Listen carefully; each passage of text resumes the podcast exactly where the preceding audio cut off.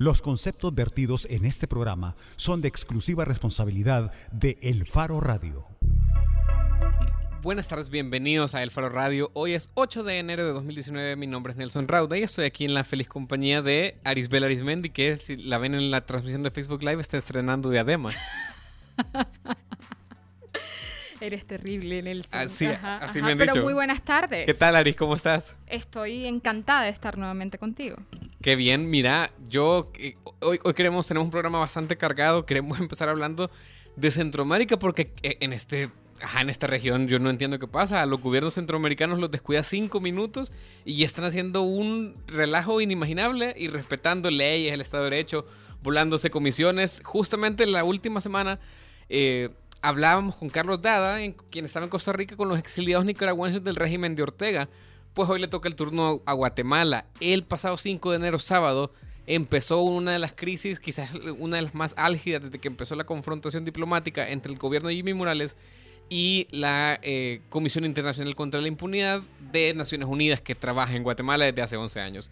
El gobierno de Guatemala canceló las visas de cortesía que tenían 11 investigadores de la CICIG, entre ellos el colombiano Gilen Osorio, quien el 5 de enero estaba regresando a Guatemala después de sus vacaciones de fin de año. Migración retuvo a Osorio por 25 horas en el, aer eh, en el, aeropuerto y tuvo la intención de deportarlo a Colombia, pero se lo impidieron acciones constitucionales interpuestas por la Procuraduría de Derechos Humanos. La Corte de Constitucionalidad y el Ministerio Público guatemalteco también hicieron cumplir una orden previa de la Corte que ampara el trabajo de la CICIG y sus fun funcionarios. Bueno, eso fue de sábado para domingo. El lunes, es decir, ayer, frustrado ya en sus intenciones, el gobierno de Jimmy Morales encontró la forma de contraatacar. La canciller guatemalteca Sandra Jovel dio por terminado el acuerdo con la ONU por la CICIG y puso un ultimátum de 24 horas que se cumplen esta tarde para que la CICIG cierre sus operaciones en el país, pese a que eh, la comisión sigue contando con el pleno respaldo de Antonio Guterres, secretario general de las Naciones Unidas. Para hablar de este nuevo episodio en la batalla entre CICIG y Morales, enlazamos a Guatemala con el periodista Juan Luis Font, quien es conductor de los programas de radio y televisión con criterio, exdirector del periódico de Guatemala y fundador de la revista Contrapoder. Hola Juan Luis. Hola, buenas tardes. Es un gusto estar con ustedes. Les pregunto si me escuchan bien. ¿Se, se oye bien la conversación? Sí, te, sí, está perfecto. Te escuchamos perfecto. Eh, decíamos al principio, Juan Luis, que, eh, y nos hacemos esta pregunta para empezar, ¿es este el momento más álgido de la crisis diplomática de los últimos 16 meses entre el gobierno de Morales y la CICIG? Sí, sí, este es el momento más, más duro, digamos, el momento más tenso, pero yo no le llamaría una crisis diplomática, sino le llamaría realmente un, un conflicto de grandes proporciones o, o una disyuntiva de, de, grandes consecuencias para el país. Y ya esto no es solamente una discrepancia, una diferencia, una confrontación entre el gobierno de Jimmy Morales y, el, y la Comisión Internacional contra la Impunidad, es realmente un esfuerzo del status quo guatemalteco, del establishment guatemalteco, porque el sector privado organizado ha salido a apoyar al gobierno de manera abierta en este, en este intento por cancelar de, de forma abrupta el funcionamiento de, de la CICIG. Eh, me parece a mí que, que esto ya no refleja solamente los intereses del presidente. El presidente, claro, tiene intereses propios y está actuando de una manera deliberada y voluntariosa pero aquí frente a lo que estamos en realidad es frente a un esfuerzo por frenar lo que ha sido un, un, embate contra el régimen de impunidad que ha vivido Guatemala durante muchas décadas, por no decir prácticamente durante toda su historia. Por primera vez hemos tenido un, un esfuerzo de acción penal que ha llevado frente a jueces, a, a políticos, a presidentes, a vicepresidentes, a ministros, a diputados, pero también a altísimos empresarios y no solo a gerentes de, de empresas o a auditores de empresas. Juan Luis. Estamos frente. Uh -huh. Sí, dime. Sí, ya comentabas eh, sobre la posición de la gran gremial empresarial, ¿verdad? Esta gremial dio un comunicado en el que respalda la decisión de Morales y señala que la CICID opera en un vacío legal de fiscalización. Sabemos también que el Congreso es controlado por sectores aliados a Morales.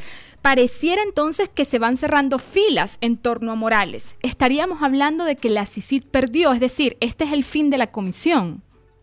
No, yo, yo no lo veo todavía como el fin de, la comisión, aunque si tú ahorita te das una vuelta frente a la sede de la CICIG, ves que están desalojando y están eh, vaciando de mobiliario. Entiendo que, los documentos y los expedientes de las investigaciones se encuentran a buen resguardo desde hace varios meses. Pero yo todavía no lo veo como el fin de esta contienda y creo que hay por lo menos varios escenarios o varios momentos más en los cuales se va a vivir otra confrontación. Por ejemplo, eh, la Corte de Constitucionalidad tendrá que conocer los recursos de amparo en, instancia única que se han planteado para dar marcha atrás con la decisión del gobierno. Y, y, creo que eso va a producirse en las próximas 48 horas. Ahora, Juan Luis, ¿cómo, cómo podríamos garantizar o creer que esta decisión se puede revertir si, por ejemplo, a tan solo un día después de que la Corte de Constitucionalidad ordenara que el investigador de la CICI debía ingresar, viene Jimmy Morales y además violando eh, y transgrediendo las sentencias y las resoluciones anteriores de la Corte, eh, hace esto. Es decir, ¿todavía crees que hay posibilidades de que sea este sistema, eh, sea la Corte, el máximo tribunal, quien termine entonces poniendo orden, digamos, en este conflicto? Lo que ocurrió el domingo fue que una decisión de la Corte de Constitucionalidad fue puesta en, fue ejecutada y, y puesta en, en función real por la acción del Ministerio Público, Así es. que demostró independencia con respecto del gobierno y apego a la ley. A mí me hace pensar que una nueva resolución de la Corte de Constitucionalidad va a ser operada de la misma manera por el Ministerio Público, pero tenés razón y es probable que el gobierno decida desobedecerla y decida desconocer esa resolución de la, de la Corte. Y entonces entraríamos en un escenario nuevo, que es el de el rompimiento del orden constitucional, la constitución de un, de un gobierno de facto y, y unas condiciones muy complejas para que desarrollemos elecciones generales durante este año. Pero cuando me hacías tu segunda pregunta, es que yo creo que aparte del, del, de la ocasión que tiene la Corte de Constitucionalidad de resolver este asunto dando marcha atrás con la decisión del presidente Morales, todavía cabe la posibilidad también de que en las elecciones generales de junio los guatemaltecos le demos una solución de fondo a, este conflicto y, votemos a favor o en contra de que siga adelante el embate contra la corrupción y la impunidad. Esa, eh, ese escenario eh, lo, decís por una posible renovación del Congreso. Eh, lo digo porque, por ejemplo, el, en un artículo que publica hoy el Los Angeles Times, ya se habla de las posibilidades de disolver la Corte de Constitucionalidad, de que hay algunos miembros del Congreso que están ventilando esa posibilidad. Y entonces, lo, que decía Arisbel es la pregunta también que nos hacemos. Sabemos que la Corte de Constitucionalidad, ahora el Ministerio Público de, de, de la licenciada Porras y el Procurador de Derechos Humanos, Jordán Rodas, son un, digamos, como un dique que está evitando que, que, fluya, digamos, eh, libremente todo el, el, aparataje de, Jimmy Morales. Pero, ¿será suficiente eso para evitar el, escenario que, que, que del rompimiento del orden constitucional? Yo, yo espero que sí sea suficiente, pero si no lo fuera, también pienso que eh, tanto la movilización ciudadana, que en los últimos meses no ha sido todo lo intensa que llegó a ser en el año 2017. Y, y me parece a mí también la acción de la comunidad internacional con un congresista estadounidense como McGovern anunciando el día de hoy que inician presiones para que para que se regule con la ley Magnitsky o se aplique la ley Magnitsky para diferentes eh, funcionarios del gobierno de Jimmy Morales e incluso para, para empresarios guatemaltecos. Me parece a mí que todos esos eh, tienden a ser también, digamos, eh, disuasores para quienes están acompañando al presidente Morales o se están beneficiando de la acción del presidente Morales. Yo no, no puedo decir que, que la perspectiva sea halagueña. Hacías eh, relación a lo que dice hoy el, el Los Angeles Times y tienen razón ellos hay un embate también contra la mayoría progresista en la Corte de Constitucionalidad.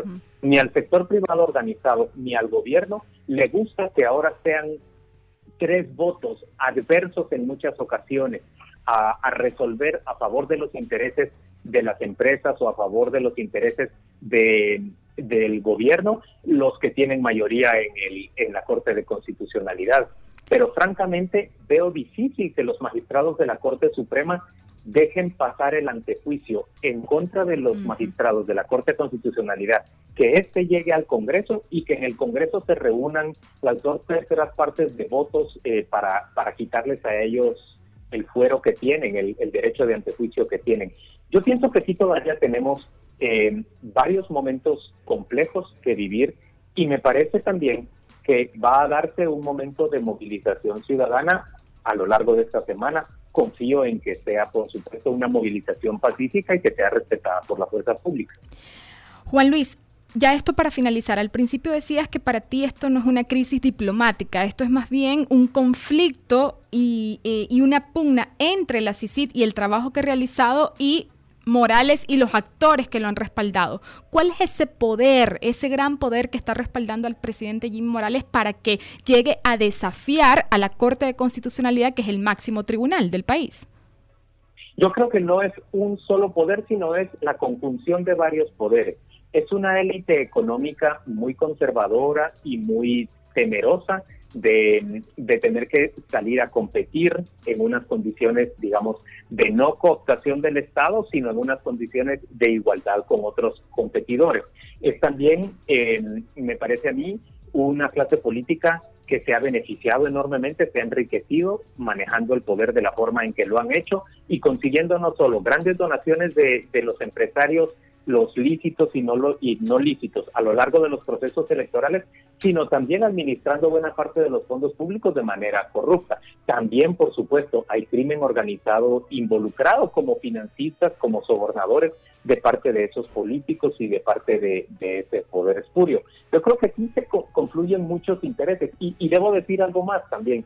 Eh, creo que si uno es, es suficientemente, no voy a decir objetivo, pero digamos desapasionado, uno se da cuenta que también hay razones para, para criticar la forma en que se ha desarrollado este embate contra la corrupción y la impunidad. Por supuesto que se han cometido despropósitos, por supuesto que se ha prolongado la prisión preventiva injustamente de muchas personas, por supuesto que ha habido eh, presentación de, de colaboradores eficaces que no han llenado todas las características apropiadas. Eso ocurre prácticamente en todos los, en todas las fiscalías de, todo el mundo.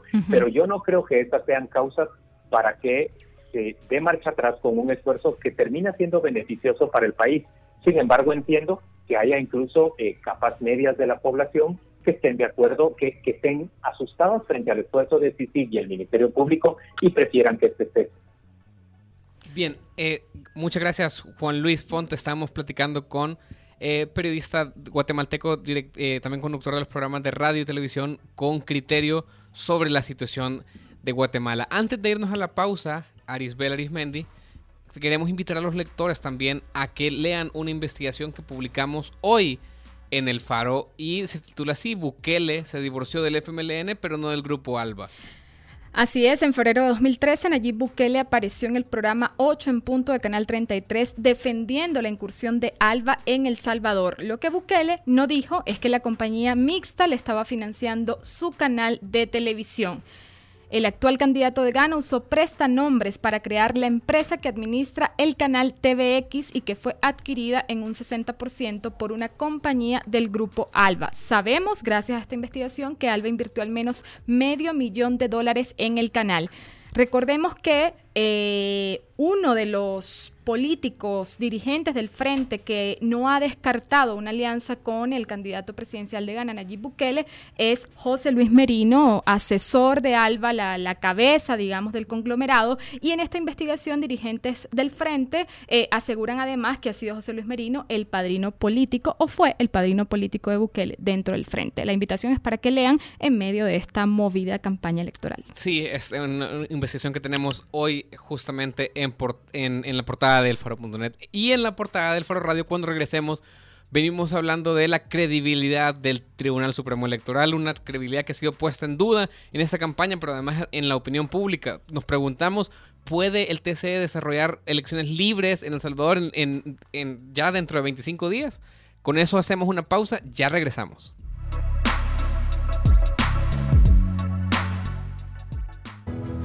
Hacemos las cosas como nadie más puede hacerlas y así hemos asegurado nuestro éxito. Somos la aseguradora número uno en El Salvador por más de 22 años Los líderes siempre buscan la forma. CISA sí paga. Piensa construir, piensa en calidad. Piensa en Megablock. Para decorar, ampliar o construir, en Megablock encontrará los mejores productos de concreto al precio justo. Desde adoquines con tecnología bicapa hasta bloques estructurales. No lo piense más y llame al 2523-2300. Mega calidad, mega servicio, mega economía, mega en todo. Soy excavadora ciudadana porque necesitamos medios independientes que vigilen a los poderosos. Soy excavador ciudadano porque apoyo a que se destapen casos de corrupción de los funcionarios públicos.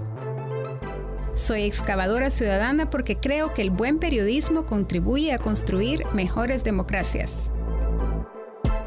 Desde hace 20 años, El Faro hace periodismo sin ataduras a intereses políticos ni económicos. Y necesitamos tu apoyo para seguir, para crecer, para incomodar más.